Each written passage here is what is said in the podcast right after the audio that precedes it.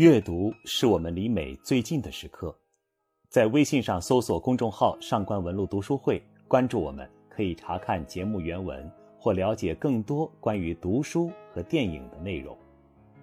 各位好，我是上官文露读书会的主播郭杰。我曾经为一句话感动了许久。那位历经沧桑的诗人。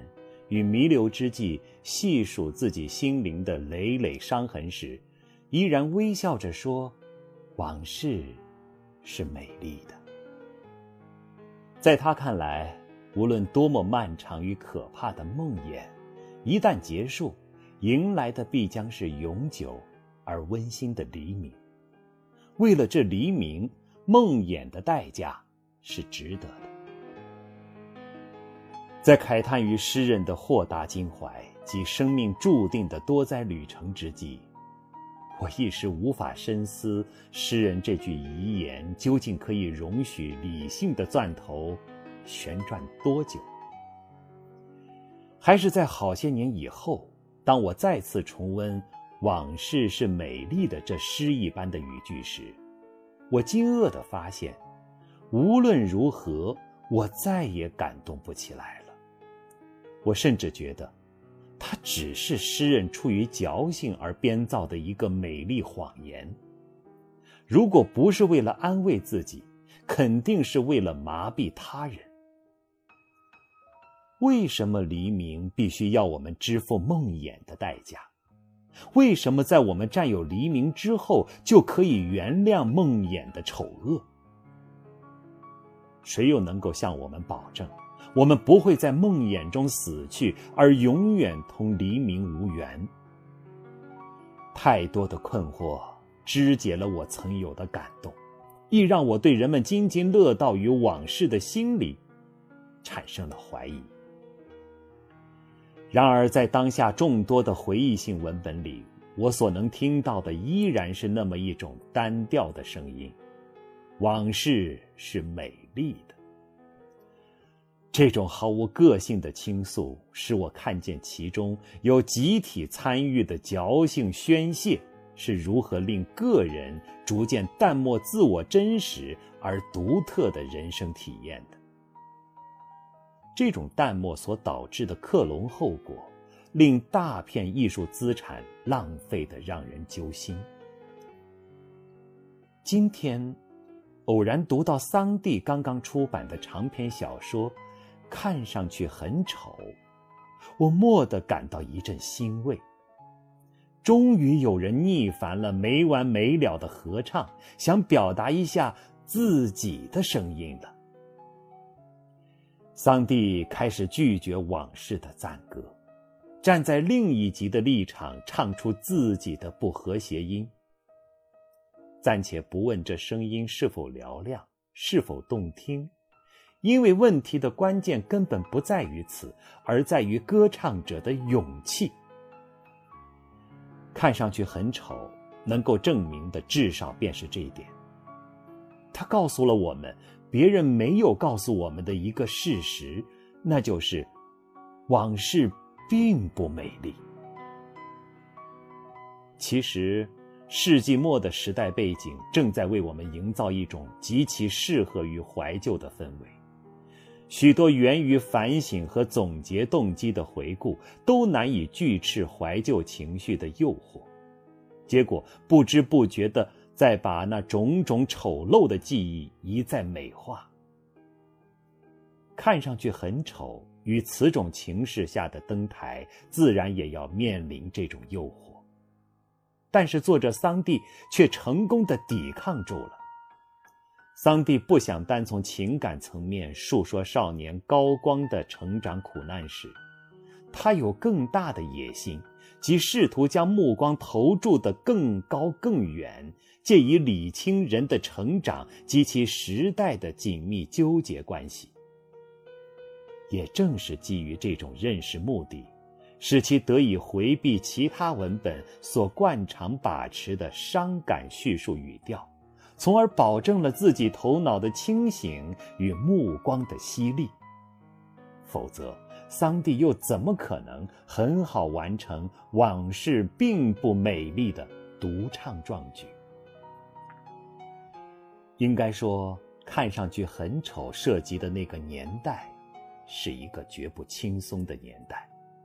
事实上，主人公高光的遭遇也着实称得上艰难。然而，桑蒂却刻意以一种调侃的叙述策略，化解了文本可能拥有的沉重。我想，桑蒂之所以相中这种叙述策略，一定不是顾忌此刻的读者在吃力的日常生活之余，实在不愿意再额外承受一份阅读的沉重，而是由于考虑到了孩子的天性。孩子的天性是快乐和自由的，即使压力再大的灾难，也不能剥夺他们享受快乐和自由的决心。一个孩子至于苦难的忍耐限度，是一个成人所无法企及的，不然他在长大成人之前，就必定要遭离夭折的命运。高光在成长的泥淖中。一面挣扎，一面仍能让我们发出些许心酸的笑声，恰是从这一意义上，昭示了孩子天性里的可贵品质。依然是为了孩子的天性着想，桑蒂在叙述策略上保持了必要的矜持，竭力避免于情感及理性的闸口泄洪筑栏。孩子就是孩子。不是缩小的成人，其情感及理性世界的维度皆是有限的。有鉴于此，小说在尾声中交代妈妈为高光的八块钱学费不得不忍受莫大的屈辱时，竟这样轻描淡写的叙述道：“妈妈仍然坐在大门口，木然的看着外面，大雨哗哗。”桑蒂不去照顾妈妈内心的大悲大痛，却让我们听那哗哗的雨声，因为在桑蒂眼里，这种悲痛不是一个孩子可以自觉理会的悲痛。与其叫高光勉强去承担，还不如就让我们在这哗哗的雨声中，默默体悟人生的悲凉。桑蒂的选择是出于理解。也是出于无奈。成长如退，由孩子到成人的生长经历，对于大多数人来说，都可能是一场有惊无险的梦魇般体验。尤其是对于出生在那样一个时代的高光而言，可惜的是，一旦他们醒来，便往往因眩晕于黎明耀眼的光芒。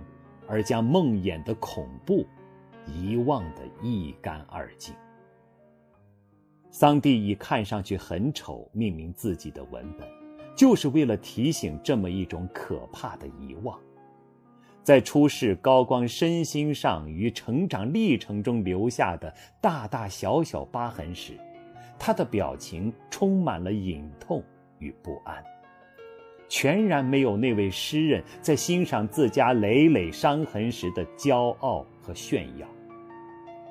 有乐观主义理性提早预知的历史目的论结局，使诗人在得到未来的补偿时，一笔勾销了过去的账本。但桑蒂没这么大方，他所关注的是个体于时代中的切身性现实处境。而不是什么信念在未来时刻的必然性实现。因此，桑蒂只能坦率招认自己大方不起，老老实实的对我们说：往事并不美丽。如果你想查看今天节目的内容，请到微信上搜索公众号“上官文露读书会”。阅读是我们离美。最近的时刻，让我们共赴一场美丽的约会。今天的读书就到这里，下期再会。